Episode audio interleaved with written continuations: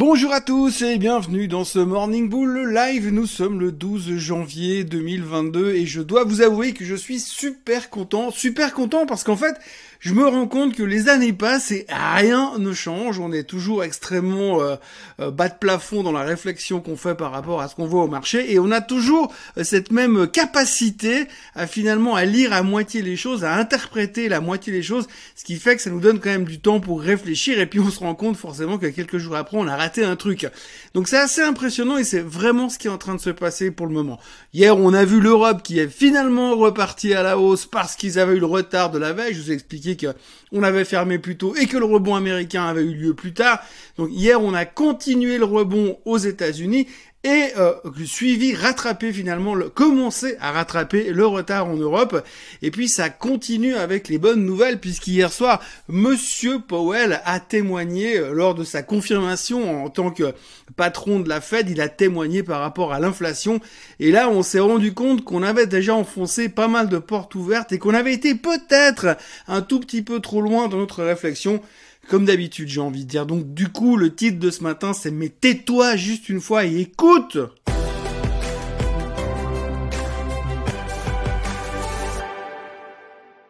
Donc hier, Monsieur Powell a témoigné. Donc je vous passe la performance des indices. Hein. Comme je le disais, euh, le Nasdaq euh, est reparti à la hausse de nouveau, euh, continuait son rebond assez spectaculaire. 4% de hausse de rebond sur le Nasdaq en l'espace de, de deux séances.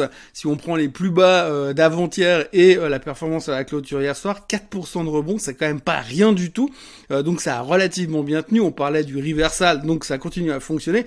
Et puis hier, on a été vraiment soulagé, rassuré par le témoignage de Monsieur Powell. Alors Monsieur Powell, qu'est-ce qu'il a dit? Bah en fait, il a rien dit de nouveau par rapport à ce qu'on savait des minutes du FOMC meeting qui ont été publiées la semaine dernière.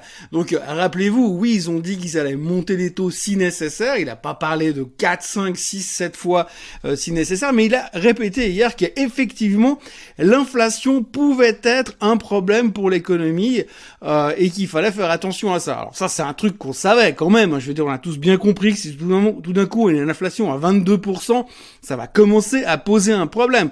Regardez ce qui se passe dans d'autres pays un petit peu plus euh, borderline. Donc du coup, on sait que c'est un problème. Donc c'est pas une grande nouveauté. Mais enfin, monsieur Powell l'a dit, il a aussi dit que si nécessaire, il ferait ce qu'il faut pour empêcher que cette inflation elle monte. Alors faire ce qu'il faut, évidemment que c'est monter les taux, essayer de freiner l'inflation. C'est ce qu'il explique depuis des semaines. C'est pas une nouveauté non plus. Ce qui est assez intéressant, c'est que dans son discours hier, il dit qu'il prendra les mesures nécessaires euh, pour le faire. Donc ce serait forcément monter les taux, mais il dit qu'il va la maîtriser. Il affirme comme quoi il va la maîtriser.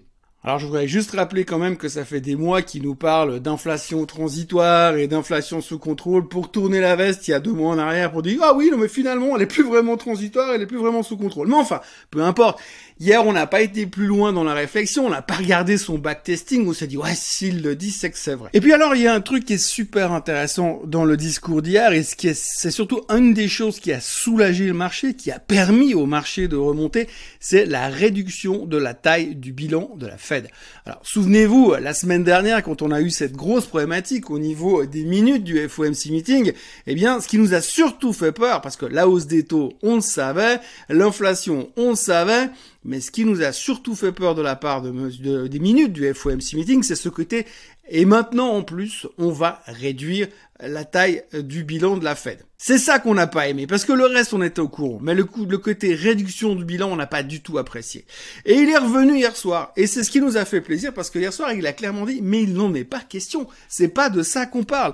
Et c'est vrai que si on reprend les minutes de la semaine dernière, quand vous lisez le texte, on nous dit qu'il y a quelques membres de la Fed quelques membres de la Fed qui ont mentionné le fait qu'il serait peut-être bon et intelligent qu'un jour on envisage quand même de réduire le bilan, la taille du bilan de la Fed.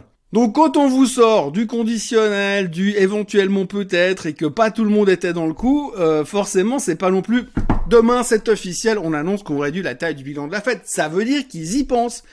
Mais il faut pas non plus croire que les mecs à la Fed, ils sont en train de jouer au golf et puis tout d'un coup, en fonction des news, ils agissent immédiatement. Ils sont quand même obligés d'anticiper. Ce que Powell est en train d'expliquer aujourd'hui, c'est que son boulot, c'est aussi d'anticiper, c'est de vérifier les chiffres de l'inflation, c'est de regarder où va l'inflation et pour se dire est-ce que je vais monter les taux un peu plus ou un peu moins, c'est ce qui va faire la différence. De toute façon, le boulot d'un banquier central, le plus dur, c'est pas de monter les taux ou de les baisser. Le plus dur, c'est de pas aller trop vite dans un sens ou dans l'autre. Parce que s'il monte trop vite les taux maintenant, s'il monte de trois quarts dans deux mois, il va faire quoi? Il va planter l'économie, il va freiner le rebond économique et tout d'un coup, on va arrêter de monter. L'inflation, enfin, il y aura moins d'inflation, c'est clair, mais du coup, la croissance économique, bam, elle va se faire démonter. On va rentrer, on va parler de récession, on va avoir peur et les marchés vont se péter la figure. Donc son boulot, c'est d'être un chirurgien extrêmement précis dans ses décisions au niveau des taux. Donc il est clair que le mec, il va pas arriver du jour au lendemain. Ils doivent anticiper. Et on le sait. On le sait qu'ils doivent anticiper. Sauf que comme on lit pas les communiqués de presse jusqu'en bas et puis qu'on interprète dès qu'on voit, ah, réduction, bilan fait, ah, tout vendre. Mais non, il y avait du conditionnel avant, il y avait des conditions, et c'était très clairement expliqué qu'il n'y avait aucune intention de réduction immédiate. C'est ce qu'il a répété hier. Comme on nous l'a répété, expliqué, highlighté que des stabilos basses, et eh ben du coup, bah, finalement, les marchés se sont dit, ah, mais alors c'est moins au quiche que prévu. Oui, et c'est ce qu'a dit Monsieur Powell ici.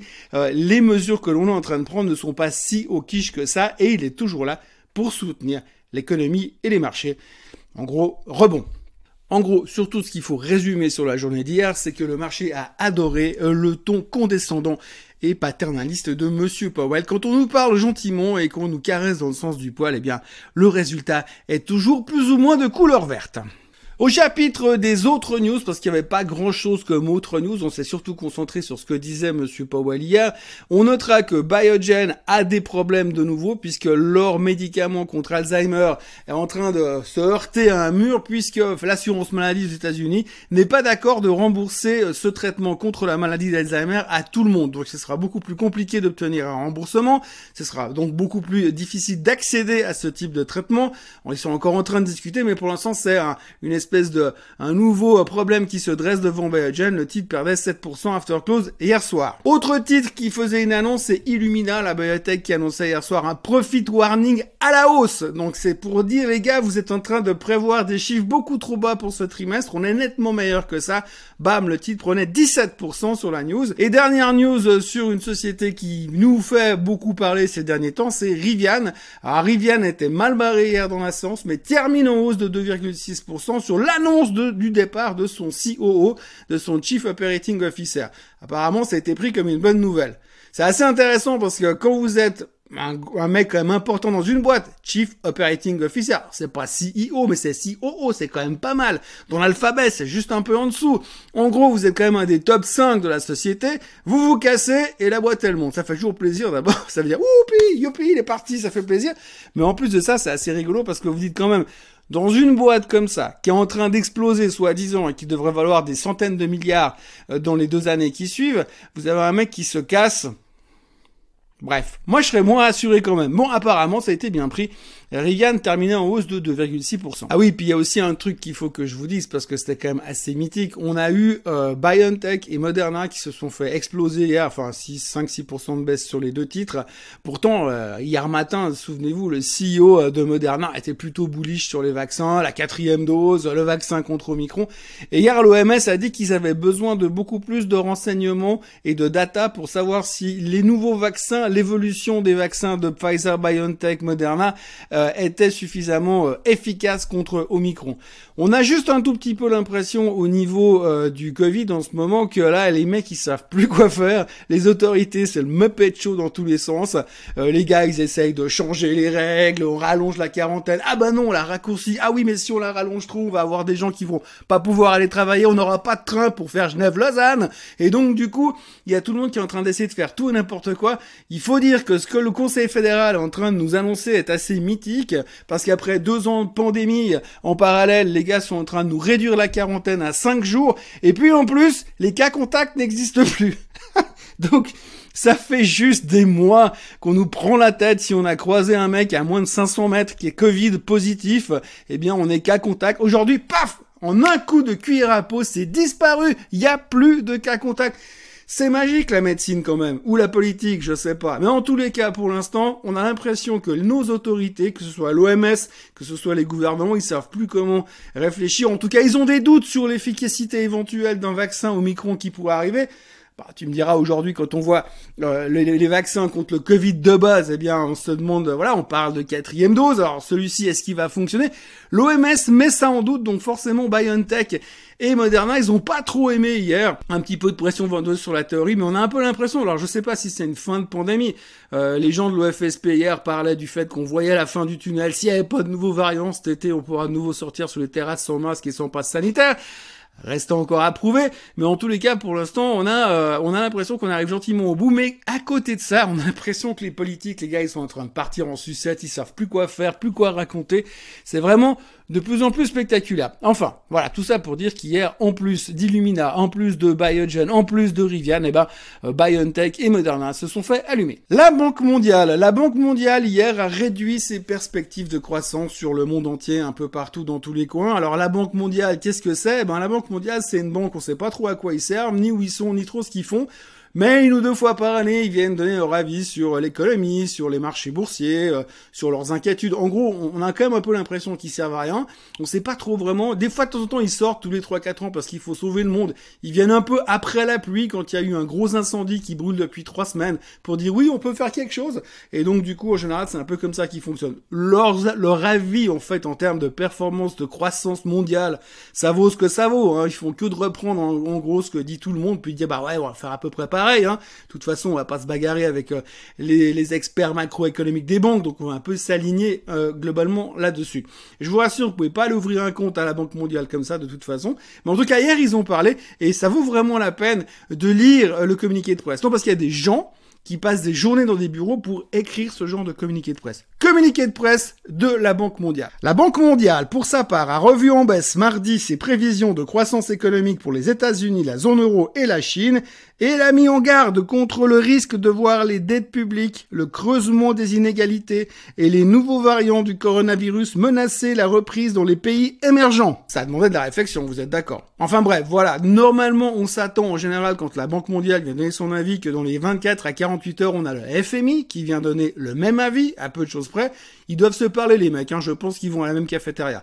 Et donc du coup on va avoir le FMI qui va nous dire attention, attention, Prévision FMI d'ici 48 heures. L'axe du jour, le truc important aujourd'hui, là tout de suite, vous pouvez tout arrêter de faire ce que vous êtes en train de faire. Le seul truc qui concerne le marché qui va nous préoccuper aujourd'hui, c'est la publication des chiffres du CPI, le Consumer Price Index, qui est attendu à 7% sur l'année. Donc on devrait nous annoncer tout à l'heure que l'inflation américaine est à 7% sur les 12 derniers mois. Euh, la dernière note qu'on avait c'était à 6.8, donc on s'attend à une hausse effectivement de l'inflation qui normalement pour les plus optimistes devrait être considérée comme le pic la dernière fois qu'on est aussi haut et après ça devrait se calmer.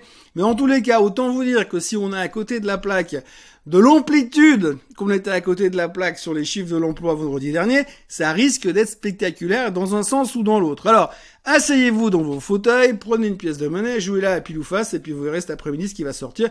Mais en tout cas, attention, 14h30 heure euh, de Saint-Imier, eh bien, il y aura les chiffres du CPI. La question du jour concerne Palantir et on me demande ce que j'en pense. Alors, Palantir, euh, moi j'aime bien le concept. Quand on regarde un petit peu les prévisions euh, des analystes qui la suivent attentivement, pour autant que ce soit facile de suivre une boîte attentivement qui est majoritairement sponsorisée par un organisme d'État selon les rumeurs qui commencerait par C avec un I au milieu et qui finit par A. Donc on n'a pas beaucoup d'informations, c'est pas la boîte la plus transparente qu'on peut trouver à l'intérieur euh, du marché américain, mais globalement c'est de la data. Donc la data c'est plutôt positif, tout le monde ne veut que ça aujourd'hui, sauf que eux ils ont de la data qui est un peu euh, top secrète, vous savez, avec le grand truc au milieu euh, réservé aux espions, 007 euh, only. Et donc du coup, ils ont beaucoup euh, d'informations confidentielles et ça, ça reste de la valeur et c'est ce qu'ils sont en train d'essayer de développer. Alors c'est très difficile d'avoir un jugement fondamental sur la boîte. Quand on regarde les analystes, le plus pessimiste des analystes a un target à 18, elle vaut 16 et des poussières. Techniquement, un peu à l'image de tout le secteur tech depuis quelques jours, on a l'impression qu'après avoir baissé plusieurs jours, elle est en train de faire un reversal. bah, ça me paraîtrait relativement sympa de se positionner. Les targets les plus optimistes sont autour des 25. Euh, tous les empereurs de la tech aiment bien Palantir, surtout Madame Katie Wood qui est assez fan de la société.